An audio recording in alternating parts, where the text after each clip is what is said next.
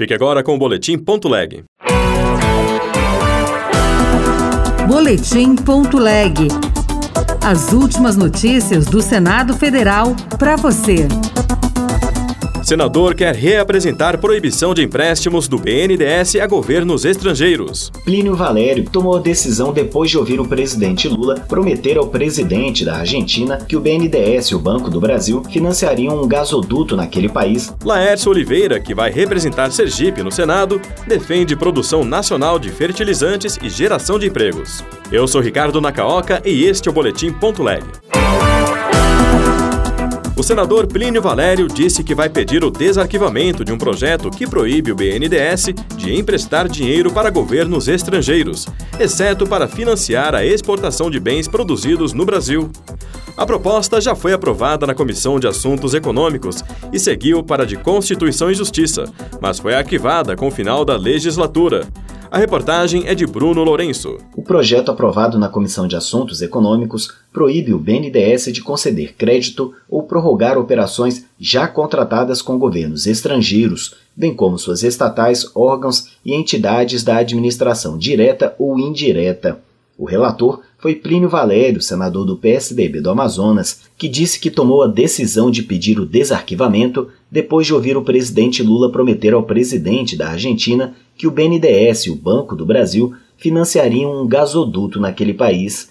Ele considera a proposta mais atual do que nunca. Acaba mesmo com a farra, aquela farra que o PT fez no governo passado e quer fazer agora, financiando obras em, em, no exterior, em governos, é, é principalmente Cuba e agora Argentina, é, em detrimento da população brasileira. Plínio Valério anunciou que vai recolher as 27 assinaturas necessárias para o desarquivamento do projeto assim que o ano legislativo for iniciado em fevereiro.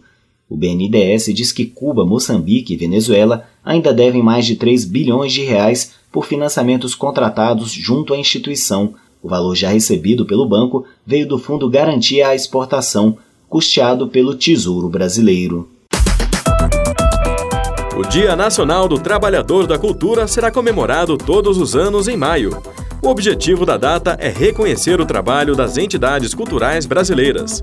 Repórter Gabriela Pereira. A lei estipula que a comemoração aconteça na segunda segunda-feira do mês de maio de cada ano.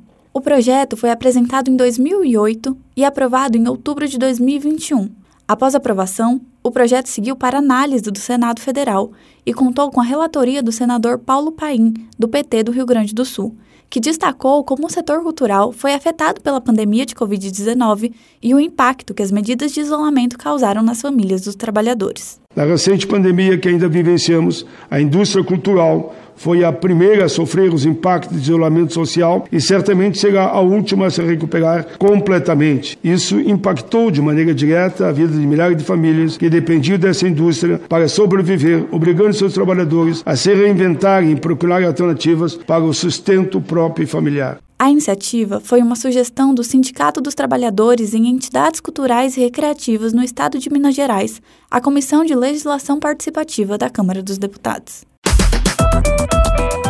Laércio Oliveira foi o senador eleito em Sergipe. Ele defendeu em sua campanha a produção nacional de fertilizantes, a geração de empregos e o desenvolvimento do seu estado. Repórter Carol Teixeira. Laércio José de Oliveira nasceu em Recife e tem 63 anos. Ele já foi eleito deputado federal três vezes seguidas e agora será o representante de Sergipe no Senado.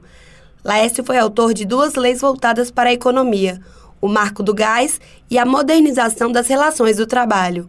O senador eleito pelo PP também foi duas vezes presidente da Federação do Comércio de Bens, Serviços e Turismo de Sergipe. Questionado sobre como será sua atuação no Senado, ele afirmou que vai trabalhar para desenvolver a produção nacional de fertilizantes, como forma de impulsionar o agronegócio brasileiro. De acordo com o parlamentar, o Brasil não precisa depender de outros países se pode fabricar fertilizantes de qualidade aqui mesmo. 15% dos fertilizantes que a gente precisa para o nosso campo são produzidos no Brasil. 85% a gente importa. A questão de fertilizantes no Brasil é uma questão de segurança nacional. Imagine se faltar fertilizantes para o nosso agro. E o agro, todo mundo sabe a importância que ele tem para a economia do nosso país. Então, esse é um assunto muito sério. A gente precisa avançar dentro de, desse quesito. O senador destacou que, com a produção de fertilizantes nacionais, o país vai se desenvolver, com geração de empregos, novas indústrias e avanços em pesquisa. Ele diz também que vai atuar para desenvolver o estado de Sergipe e que vai fazer uma oposição respeitosa ao governo Lula, visando o bem-estar do Brasil. Outras notícias estão disponíveis em senado.leg.br/rádio.